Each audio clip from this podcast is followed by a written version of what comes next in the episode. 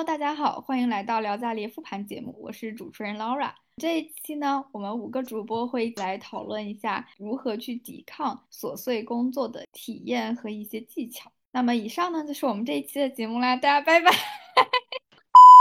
天啊，糟糕了，我们好像刚刚忘记录音啊！不是吧？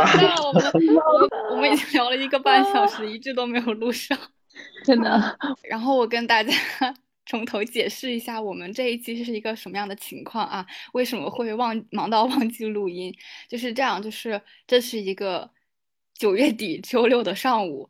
我们五个已经平常日常被工作折磨到没有时间录节目的五个主播，终于在周末的上午凑到了一起。然后大家说好的，我们今天要很认真的一起录一期节目了。然后结果在 录节目的时候，Z Z 要去加班，然后我们四个人就说那好，大家先闲聊一下吧。然后现在 Z Z 回来，我们聊了一个半小时，然后忘记了录音。我们真的是太忙，以至于 什么东西都会忘。那我们这一期反正都这样了，我们就索性来做一次史上最短节目吧。我我我补充一下，我们是在唯一双周只有一天休息的周六上午仅有的休息日。是的，是的。然后我再重新跟大家解释一下我们这一期的主题：上班工作太忙，连摸鱼都没有时间。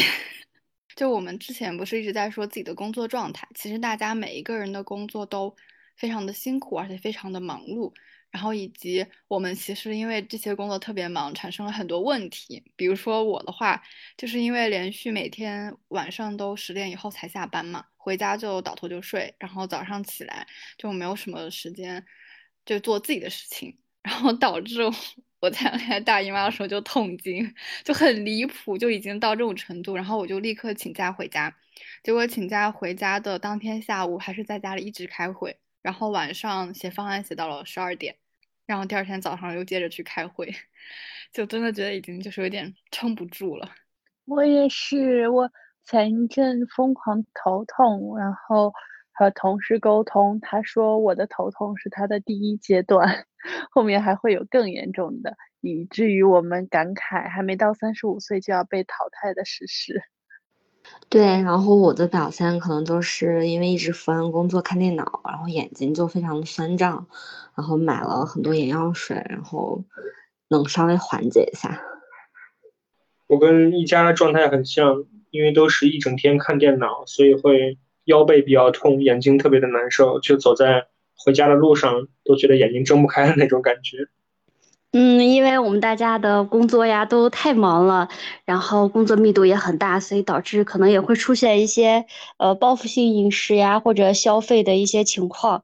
呃，例如可能我们会呃有比较大笔的支出，在比较累的时候会去逛淘宝，可能下午茶会吃一些高热量的点心啊之类的，导致于我们呃不仅工作忙，可能还会有发胖的现象出现。一科的总结能力好强啊！刚才一科说话的时候，特别像广播节目里面，就是一堆人描述完病情，然后那个老中医开始给开药方的感觉。对，没有错。一克刚刚说的呢，就是我们前面一个半小时聊的内容。一克有一句话精准的总结了所有。哎，不过说到这个，我还就是要加一点，就确实是我开始非常强的报复性消费。就我甚至有一天就。跟我舍友说，我说我们去海边吧，我真的受不了了，我要去躺两天。然后我们立刻就开始看酒店，然后开始看机看那个呃火车票，因为我们是去北戴河嘛，就看高铁票。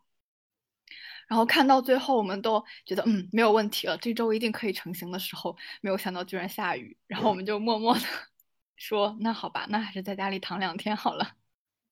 我也是耶，我看携程，打开携程这个软件的频率比平时高了很多。然后我会呃很多次的去计划，说我今年一定要去一次阿勒泰，我一定要去滑雪。然后一边上班一边在计划着我什么时候出去玩，我要怎么样出去玩，甚至在晚上夜深人静的时候开始规划我的路线，然后在白天又疯狂 加班。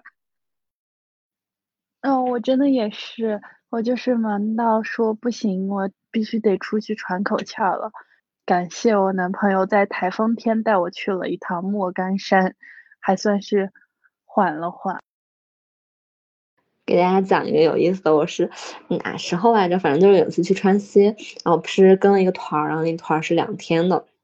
然后第一天晚上他们有一个篝火晚会，然后就是导游会劝说没参加，然后我就跟他说，我前天跟他说，我说我无法参加，我我那天晚上得加班。然后他就默默的没没劝说我，就拉了其他的人一起去参加篝火晚会，我一个人在酒店里加班。心疼你作为社畜，导游都说算了，放过你。一般之后他们都会撺掇着你一定要去。是他们极力的劝说每一个人，唯独放过了我。他理解你，我们都一样。而且我很好奇，就是大家如果比如说今天就是把这个工作，嗯，就是比如说不加班。然后出去玩或者怎么样，那个工作回来不越多越积越多吗？其实不会，我对我们来说，我们是两周一次发班，然后那个工作他会安排你两周内完成。如果不能完成的，你在两周的那个规划的会上，你也可以说我这周做不了这个事情，可以往后拖，或者按照优先级来选择。那时间就这么多，人力也就这么多，不可能要求大家在这个时间内一定完成的。所以，我我我们有时候可能太有责任心，给自己了很多压力。所以，这就是产品求你们做需求，你们说不做的原因吗？这就是我们运营每天这么，这就是我们运营每天这么辛苦的手动，然后天天去找找产品，然后产品去找研发，然后研发直接来一句做不了，这个我们绝对是不会做的。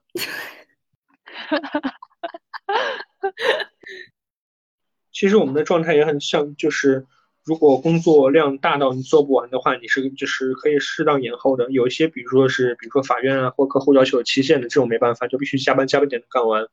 但是有些工作的话，你实在做不了了，你可以跟领导反映，领导就是会分给别人，或者说是暂时少给你派一些新的活。但大家可能都是比较上进，就是有多少活做多少活。是我最近可觉得我太上进了，工作态度极其认真。然后工作很努力，然后每天这么工作努力的原因就是希望自己每天可以按时下班，但实际上可能有时候还是需要加班。所以大家有没有什么就是能让自己在这种忙碌之余稍微放松一下的小技巧呢？当然我不是说摸鱼技巧了。真的旅游太让人放松了，但是如果真的没有时间去旅游，或者说像老娃说的那种天气原因，就让人很崩溃。我觉得我可能跟医科一样，就是会，嗯，让自己认真工作，提高效率，然后空出休息的时间，然后去玩。我是那种就可能说走就走的人，然后就会大概会抽周末，可能我就去玩两天，然后啥也不干，啥也不想，因为我之之前已经把所有工作安排好，想到位了，然后也也不会有什么临时性的东西打扰到我，所以感觉会比较嗯放松。哎，我突然想到一个问题啊，就是大家比如说出去周末放松两天之后，回来上班会不会更加的累啊？其实不会，好像效率会高一些。我我觉得是看时间哎，如果就是一个短期的，比如说两一两天回来，好像稍微放松一下，效率更高。但是比如说长期的一周 回来，我就不想上班，为什么要上班？我感觉周围的同事好像每到周一都是觉得是最累一天，反而不是周五是最累的，可能就是刚从假期回到工作状态，有些不适应。我其实一直很好奇一个问题，就是旅游或者说这种短期的，因为工作太辛苦，想要出去躺平几天的这个状态，这个消费算是报复性消费吗？我自己觉得不是报复性消费，是对我精神的补偿。我觉得是合理性消费，一种刚需了。我觉得是。是的，是的，我现在也经常就是我特别想找一个度假酒店，我就在这个酒店里待着，就在这个酒店里。跟你一样，一模一样。我甚至想到酒店就已经开始开心了。那大家就是平常如果工作。特别忙或者是怎么样的时候，会不会有一些报复性的消费啊，或者说吃东西的这个情况？会啊，我就会暴饮暴食，尤其是在工作日，比如说特别忙的话，就会在三四点钟的时候开始使劲的吃零食，一包又一包不停的吃，吃到自己很撑。帆哥说自己吃零食的时候很神奇啊，我脑海中就会出现帆哥坐在他的工位上，然后拿出来零食开始我也吃有，东西的场景。我甚至都能看到帆哥拉抽屉的样子。对对对，这么有画面感吗？而且我同事们大家都很好，就大家零食会互相分着吃，所以有时候一下午会吃不止一份的零食。那那你胖了吗？当然胖了呀，最近周末也没有时间出去爬山玩，所以就哎，那吃零食算我们的嗯摸鱼放松小技巧吗？我觉得它不算摸鱼，因为我的双手还在键盘上打字工作，我只是塞一个东西放在嘴里，一边嚼一边干活而已。是一个优秀的打工人。你们都有这种零食文化吗？我怎么觉得我们公司并没有人吃东西？我们我们挺好的，我觉得这种氛围很好。对，我们压力越大，可能大家都越倾向于暴饮暴食。对我们还有奶茶文化。哎，说回来也是，我跟同事好几次就想一起合买奶茶，然后最后都是因为一个人太忙了，然后大家就忘了点。哦，忙到忘记点奶茶可还行？是的，就突然来了个活儿，然后就沉浸进去了，就忘了我们要点奶茶的事情了。不过我现在确实因为不知道是因为忙还是因为年纪大，我的记性越来越不好了。就是所有的事情我都必须要把它写下来。然后我同事跟我说一个什么事儿，我说你等一下，我把它记下来。或我说或者你发一个那个笔记给我，因为我怕我一会儿会忘，就已经到这种程度了。我觉得事情太多了，就是会这样的。那大家有没有平常就是忙里偷闲的小技巧给大家传授一下呢？我觉得我可能顶多就是去接杯水，看看窗外的景色。哎呀，一佳把这句话说完之后呢，呃，脑海中只有五个字：三好模范生。因为我觉得就是工作的时间，我想把它全都利用起来，好好工作，不然我还得加班呀，所以我觉得不划算，我就会在工作时间好好工作。我会强行让自己喝水，就是一天真的是喝八杯水，一杯水大概就是 Laura 之前就是就是邀请我去讲那个 Lean 那个活动的那个大的马克杯，一天要喝八杯那么多的水，然后我就老往厕所跑，我觉得这样可以让我起来走一走，大概一个小时可以起来活动个一两分钟，然后我的手表会提醒我已经久坐一小时了。我每天早上每天的便便时间都是在上班时间，这算一个摸鱼小技巧。我觉得我差不多。我如果比如说两个会之间有那么十几分钟，我一定会去上厕所。就我感觉，只有在厕所里 才是真正的休息时间。这个大家应该都是如此吧？我们有个专有名词，把它有把它叫做。带薪如厕，加一，就是我们说有个专有名词，把它叫做带薪如厕。之前还听说过是不知道是小米还是哪个公司，他们好像会就是会计算大家上厕所的时间，避免你在里面摸鱼太久。哎，我们前一阵儿不是有那个就是员工新生的那个会嘛，然后因为我嗯们公司的女女厕所不多，男厕所也不多，反但是女厕所总会要排队，这样，所以我每次进去看见在排队的时候，我就出去去我们那个楼里的那种公共厕所去上。然后呢，呃，我们在员工新生的时候，就有人给我们的老板提出说，能不能多修一点厕所。然后老板说是 因为这个楼之前建的时候没有设置比较多的那个就是排，就是这怎么讲排水系统各种的，就物业不允许我们多建。但是我们最近不是公司要装修，会考虑这个问题，但是可能也也不能很好的解决。然后就有人提到，原来说设置一个那个计时器，显示他就这个人进去这个厕所进去了多久。然后老板拒绝了，说我不允许这样侵害大家隐私的事件出现。嗯，你们价值观还挺正的。啊、我觉得这样的话就真的太太没有人道了。哎，那我很好奇啊，大家会在摸鱼的时候，哎，不能这样讲，大家会在上厕所的时候干什么呢？刷手机呀、这个也要问吗？看手机呀、一般是点开各个群聊，把消息过一遍。朋友圈的话，肯定是来不及刷了。而且你知道，我们公司那个厕所的背后都是一些关于绩效，就打绩效的一些漫画，或者是一些公司规章制度的漫画。就他会就就是画的 挺好的，但是他会就比如说跟你说，就假设哈，就比如说呃写绩效的产出，然后他就会画第一格漫画，就是他去就就是一个人，然后去找另外一个人，他是种花的，然后他就说你能不能把你的花给我一朵，然后第二个人是麦子，他把麦子给我一朵，第三个人是水果，把水果给我一个，然后最后产出就就就是凭绩效产出的时候，leader 就会看所有人的产出，然后一个人产出就是你前面是麦子、水果什么都有，然后其他人就是很单一的，就比如说水果就是很。多水果，然后麦子就很多麦子，然后他就会跟你说什么呃，不要偷别人的产出，这是怎么感觉阴阳怪气的？真的很绝，你知道吗？而且他还会换，他定期会换的。我的天，真的是深入到了深入到了第一线。就你每天上厕所都会看那个。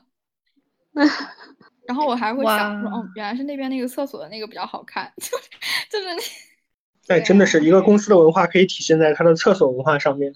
就比如说它厕所的多少，然后那厕所这些宣传画都可以反映一些事情。不过，像大家所说的，呃，让自己休息的一些小技巧，可能上厕所喝水，呃，可能比如说会点外卖，点外卖也算一个吧。就打开美团软件 看一看吃的，也算一种。嗯，算的。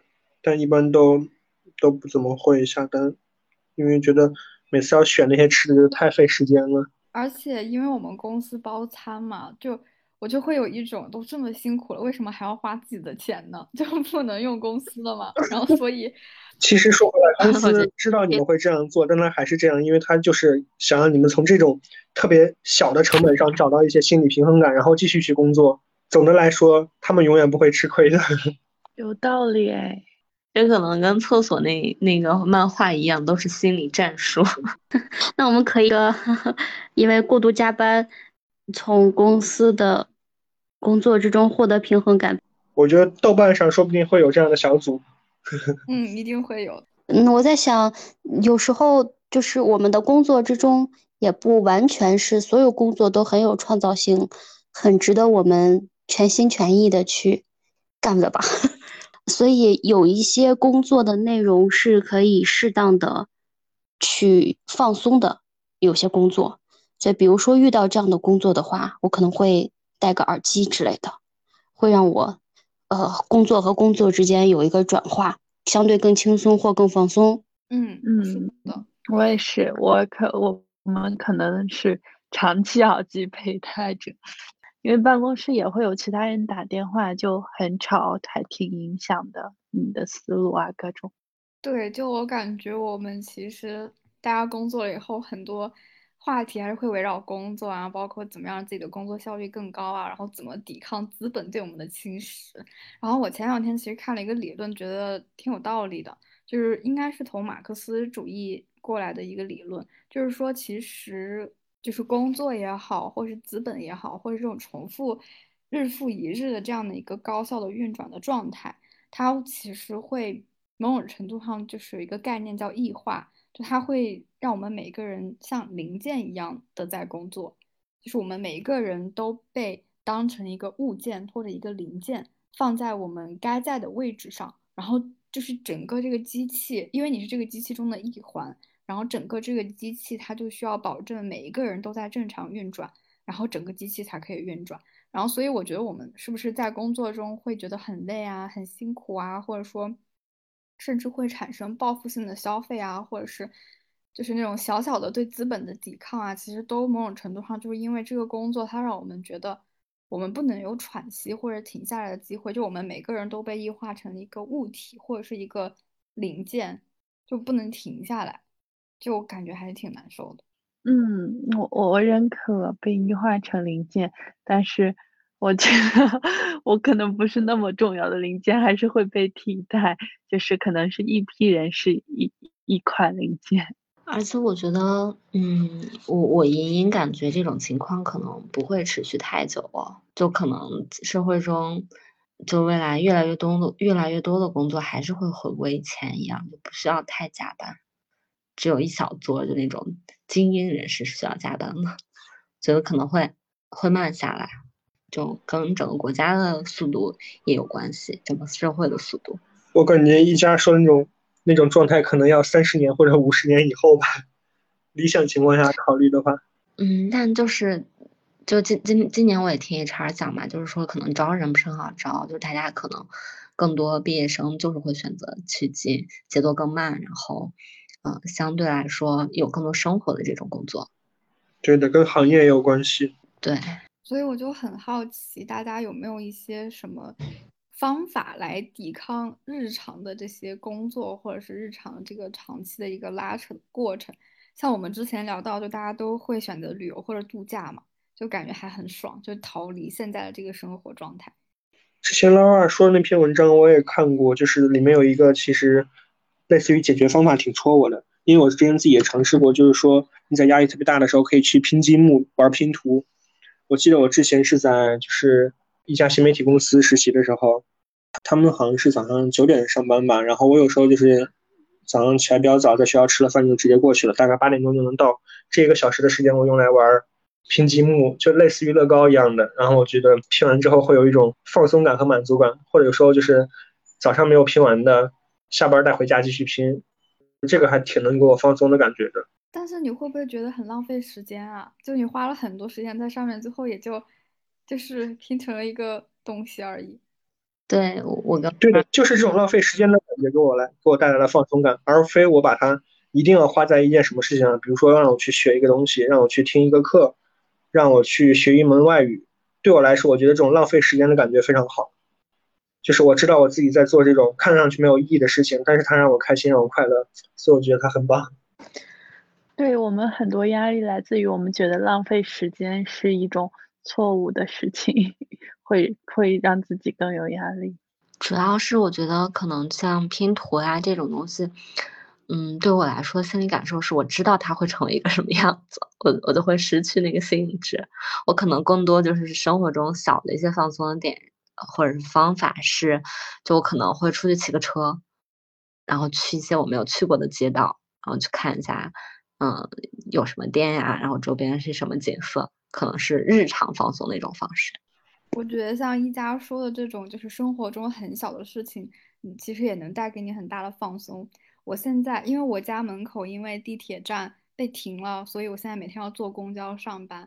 然后坐公交上班，我真的觉得我很开心，因为坐公交上班的话，不管是晴天还是雨天，你是能看到天气，能看到外面的。地铁的话，你只能看到人，所以我就觉得，就是哪怕每天 只要让我看到阳光。那么短短的半个小时，我也很开心，因为我一一般上班的话，下班绝对就天黑了嘛，所以就还挺觉得这种感受到阳光还是很好的。对，我觉得通勤还挺幸福的。嗯嗯，通勤还挺幸福的这句话，真的。可能是你们没有挤过北京的四号线。三哥也可以考虑坐坐公交。早上公交的话，肯定就会迟到，因为堵车太严重了。我还尝试过骑车上班，结果发现就正常是一个小时能骑到的，然后那天我差点就迟到，因为我骑了一半，我发现自行车也会被堵在路上，天呐，所以就放弃了。我先跑路了，朋友们，你们先接着聊。好的，好的，嗯，拜拜，我们 下期再见。好的，拜拜，拜拜，拜拜。没有想到，居然都录到一半，有一个主播因为节目退出了。对，太好笑了。今天跟咱们录节目的时候，我是边化妆边录的，因为下午也要去上班。哦，哇哦！天呐，我下午也要加班。我们有一点很好是不调休，所以我这周还是双休。虽然我今天早上小小的加了班。你们不调休是个怎么样的处理方式呢？比如前两天中秋的时候只放中秋那一天假，然后周一是不放假的，所以我们周六周天是正常放假。然后情话就是放五天，你们是放七天，好像前和后每个周末要上一天班，我们是周末不上班，但是国庆只放五天。是是你们行业都是这样吗？还是你们公司的特殊属性啊？啊，我们公司吧，应该还是看公司的制度，可也可能是因为，嗯，不知道，不知道其他外企是什么样的。我我觉得可能是因为你们要跟着那个股市的情况走吧，就是开市，你们可就得上班。嗯，对对，很，我觉得可能就是因为是银行，然后因为又是外企，他们可能，嗯，会尊重你国家法定节假日，但是，呃，多余的可能就 算了。我之前看过有人说调休，就是说调休其实很不人道，你你就放假，那你就放一天，就是不要把它凑在一起。我们这种我觉得还蛮好的，就因为不调休，所以有的人为了放四天，会把周一那天休一天假，但是接下来的周末还是双休，就比较舒服一些。我想问你们，你们会有那种周围环境的卷吗？就比如说，老冉你说各种就是报复性消费，会因为被同事的带动而去报复性消费吗？就你周围会会有这样的一个圈子吗？不会耶，就是我不太会，因为嗯，同事消费就消费，或者是同事加班就加班，是真的因为工作量大没有办法，就是你就是真的干不完，就是干到那个时候。但是就是你说的跟同事报复性消费是什么样？就比如说他们想出去玩，然后你就跟着一起去吗？啊，没有，我就是想看是。个人行为还是就听你讲下来，感觉不是我们自己要卷，是我们被动被卷。嗯，是被动卷，但是因为我是因为工作量大卷，但是我知道我们公司有其他部门可能就是工作量没有那么大，但是大家会比如说早上稍微晚一点来，然后下午出去健身房跑个步，然后吃个饭。然后出去下楼遛个弯儿，然后回来还是十点下班，就这样的话，大家也都是十点下班啊。嗯，就是但是但是就是中间的那个强度，嗯，还是不一样。我想知道大家中间工作的时候，楼下遛弯的人多吗？是说公司的员工在楼下遛弯吗？并没有。我们楼下有一个星巴克，然后我我我我不怎么去买，但是我会去外面取奶茶、外卖这种，然后每次。不论我什么时间下去的时候，楼下那个大门的门口都会站一堆人，要不是在抽烟，要不就是在呃喝咖啡。我们楼下楼下遛弯的还挺多的，就我觉得其实抽烟好的借口，就你可以下楼去休息一下，最起码，不然都只能去上厕所，然后都在厕所里排队。不过我现在有明显的一个感觉，就是我现在工作了以后，不主动的去往外走，会圈子比较小。就是是的，是的。除了我的同事以外，我可能就是以前实习或者说之前大家的同学，或者是之前认识的朋友。就我上班之后，除了同事以外，基本上没有什么朋友。对，我也发现了这个问题，然后我就想一些解决方法，就比如说去。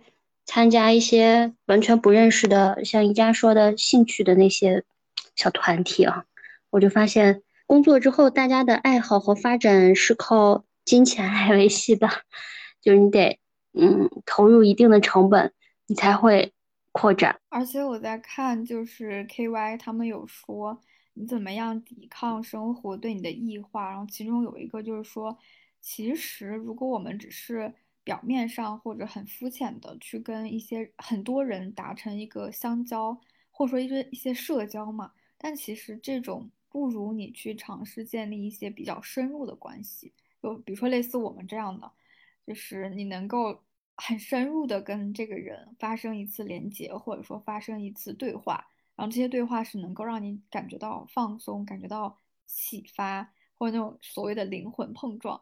就会其实一定程度上抵抗你对于日常生活的一些消磨。我们的每每个月的活动，大家都是 类似的，感慨工作好累，好像这样子都有了，呃，就是彼此一种大家一起苦的感觉，好像安慰到了自己一样。我其实还想问一下，大家现在对于社交的态度是什么呀？就有没有从社交的角度也觉得自己变老了，就是可能不太想社交了？有，用社交肯定还是太多了，对，所以就减少社交。而且我觉得这个可能跟你本身的性格有关。你是需要在人和人的交流中获得什么休息的话，你就一定对人和人之间的交流非常的重视。但比如说我的话，就会更倾向于一个人待着，我才能。就是获得能量，就是就相当于每一次出去社交对我是能量的消耗，然后我必须要在独处的时候把这个能量补回来。就所以其实这个是看个人，就像我自己的话，如果我自己每天都上班，我就应该有一天一个人，或者是说我就待在家里，我谁都不见。然后甚至有的时候我会比较夸张，就是这种我跟我舍友，就相当于我把我住的这个房子和我舍友当成一个安全的界限。然后当我真的很累，我一个礼拜下班回家之后，我不希望这个家里有。有第三个人，就是我不希望这个家里有外人，因为我会觉得如果有外人的话，就还是在社交，很夸张到这个程度。会不会跟阶段也有关系？之前的话，大学我们无用时间比较闲暇时间比较多，我们就会很愿意去多参加一些活动，然后认识很多人。我现在每天就很累，就不会去，也没有时，然后也没有精力去参加活动，认识其他人。可是我会有一些些社交上的小小的焦虑，倒不是很严重。就是如果长期每个休息日都是我自己待着的话，肯定是不行的。然后我就会想办法去认识一些新的朋友。比如说上上周半个月、一个月之前，还跟我朋友去聊天说：“哎呀，我真的是不是要定一个目标，就是说我每放一周的假期，起码见到一个新的朋友，会有一点点。因为我觉得完全是我自己一个人的话，好像也会太封闭。”我是觉得其实认识新的人很简单，但是认识有趣的新的人就嗯没有很简单。我觉得可能是我们的圈子还不够有趣，或者说我我就发现总有人他们就确实能总是能认识很多很有趣的人，就是感觉嗯感觉还是可能我们自己不够有趣，不能吸引来有趣的人。大概是，而且我明明很有趣。而且我觉得是跟。我们喜欢做的事情有关系，像我喜欢做的事情，它都是一个人可以完成的，就是我不需要很多人跟我一起，然后就是可能一个人就可以完成。这样的话，你可能就确实没有什么机会可以可以去到很多人中间。而且像一科这种，我觉得应该也比较容易会失望，就你可能啊鼓起信心说我要认识一个新的人，然后就觉得好像也没那么有意思。哎，多多少少我觉得会有一点点，就说，哎呀，其实就是我觉得也就还是有有一点点目的性的，一旦有目的性，我觉得就会有心中的起落。对，哎，不过我其实一直有一个，我觉得有的人很好，就是他们在他们去哪里，他们就能跟人唠上，就比如说他们能跟前台，然后他们出去，比如说去纹个身，可以跟纹身师唠上。然后他们去哪里就能跟哪里的人唠上。其实我觉得他们也不一定要跟这些人成为朋友，但他就能跟这些人聊天，然后就会得到很多有意思的东西。对，我觉得这是很好的特质，而且我觉得这种人他们就其实心里是非常充满爱和正能量的，状态非常好的时候，其实你还是可主动的话，这件事是可以的。我不会，我觉得也是，我完全不会，所以我很羡慕这样的人，就是我去到哪里都是。就比如说，我哪怕去纹个身，也要在那里待着嘛。我就去，然后跟他说我要什么样的图案，然后他把图案画好，然后开始给我纹，然后纹完我就走了，一句多余的话都没有。对，我觉得我之前就看到，就正好是跟那相关的可能一些文章在写，就是他们他们这样的人，其实就是对人本身是有兴趣和热情的。对，所以他们才会有这样的行为。我想起来，就是他这个观点是这么说的：他是说，你不是不擅，你不是不擅长社交，是你对人没有兴趣，你可能只对自己感兴趣。啊，是的，我就是很明确的感觉到了，我对其他人没有兴趣。我觉得我也有，我也有一点，但但这样不好。我也我也是很羡慕那种 在哪都能跟别人唠上的人。呃，你不要了解我，我也不要了解你，是这样的。就是就是劳尔大概是这样，就会觉得自己有点不接地气，然后会觉得那样的人好接地气，然后跟大家都可以。对，对，是的。我其实之前一直对我对于就是这种这种人特别有好感，就他跟谁都能唠上，我就特别有好感。就我甚至觉得这样男生很有魅力，就是因为我不行，而且他就可以做我跟外界的屏障。对对，大概了解是这种感觉，就是比如说什么跟跟跟前台呀都可以关系很好，跟什么宿舍的宿管大妈都可以关系很好，类似这样。对，但是其实他们未必是真的关系好，但他们就是能够，对对对对对，就是能够就是表面的这种。对，你们说这个让我想到我上周去剪头的时候，然后跟他聊天，他比我弟弟小三天，我因为我弟还读高三嘛，然后小三天，我当时心里一阵难过，但是我又觉得自己这这股难过就很莫名其妙的那种，有点圣母心。所以你有跟他聊很多吗？还是你只在心里默默的？有哎有，因为聊才知道他的，就是一棵树的那种。如果你状态好、心情好的话，我会愿意去聊的。那我们这个问题有解答一家的问题吗？什么问题？开始说那个社交啊，你是说我们通过这个这个通过这一次的节目，就是做一个试验是吗？啊啊，不是，因为你刚刚你前面不是提了一个问题。是吗？就是去认识人，对人感兴趣吗？我我我确实，我觉得自己是更对对事情更感兴趣，但是有很多人是从人的身上汲取能量的。比如呢，一家，就是我觉得，呃，人的三观的输入，就像我，我觉得我就是一个内向输入的人，就是从可能自己是很多人是从别人身上去摄取东西。就我身边有的人，他就是就成天跟不同的人打交道，然后从而整体观念也好的方式不同。输入输入口不同，所以这个我觉得也跟我我我想跟大家聊的认知是有一定关系的，就是嗯就是嗯，往往就是认识更多的人，接受更多人的多面性的人，他的认知会是更高的等级。